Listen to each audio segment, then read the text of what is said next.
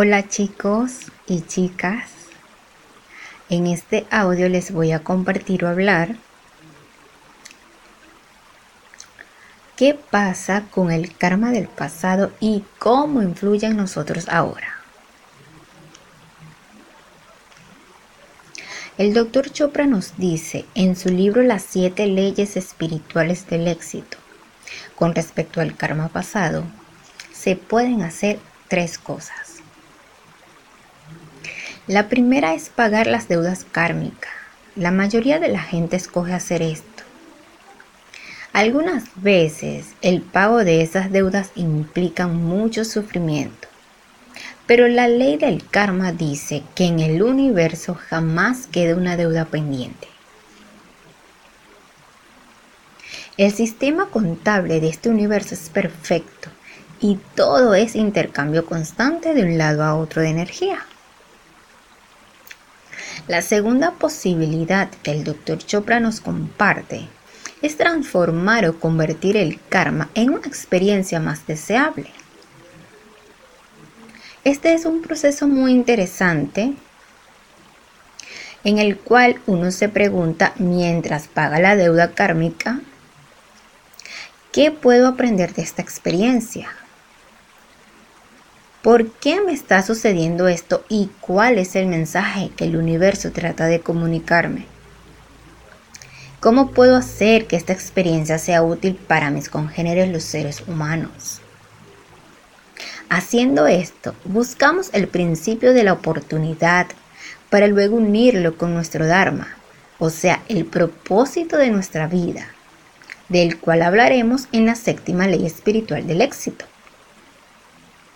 Esto nos permite convertir el karma en una nueva experiencia.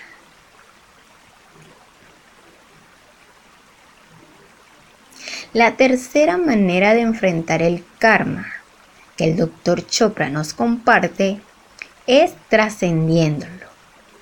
Trascender el karma es independizarse de él. La manera de trascender el karma es entrar constantemente en el espacio de la conciencia pura para sentir el yo, el espíritu. Él dice que es como lavar un trapo sucio en una corriente de agua. Cada vez que se lava desaparecen algunas manchas. Y si se lava una y otra vez, cada vez queda más limpio. Limpiamos o trascendemos el karma, entrando y saliendo del espacio de la conciencia pura. El doctor Chopra dice que esto se hace mediante la práctica de la meditación.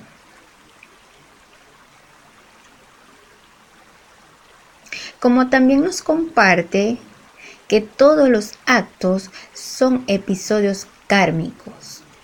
Beber una taza de café es un episodio kármico, esa acción genera recuerdo y el recuerdo tiene la capacidad o la potencia de generar deseo y el deseo genera nuevamente una acción. El sistema operacional del alma consta de karma, recuerdo y deseo. El alma es un haz de conciencia en el cual residen las semillas del karma, el recuerdo y el deseo.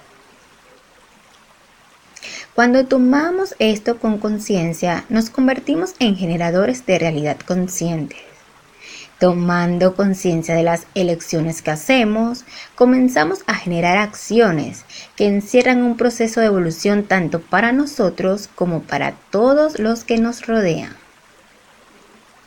Y eso es todo lo que necesitamos hacer. Mientras el karma sea evolutivo tanto para el yo como para todos los afectados por el yo, los frutos del karma serán la felicidad y el éxito. Gracias, gracias, gracias a todos por estar acá escuchando estos audios. Me pueden seguir por Instagram como arroba templo de la tranquilidad el canal de Telegram, Templo de la Tranquilidad, y los audios están disponibles en Spotify, Breaker, Podcast Cats, Radio Public y Anchor.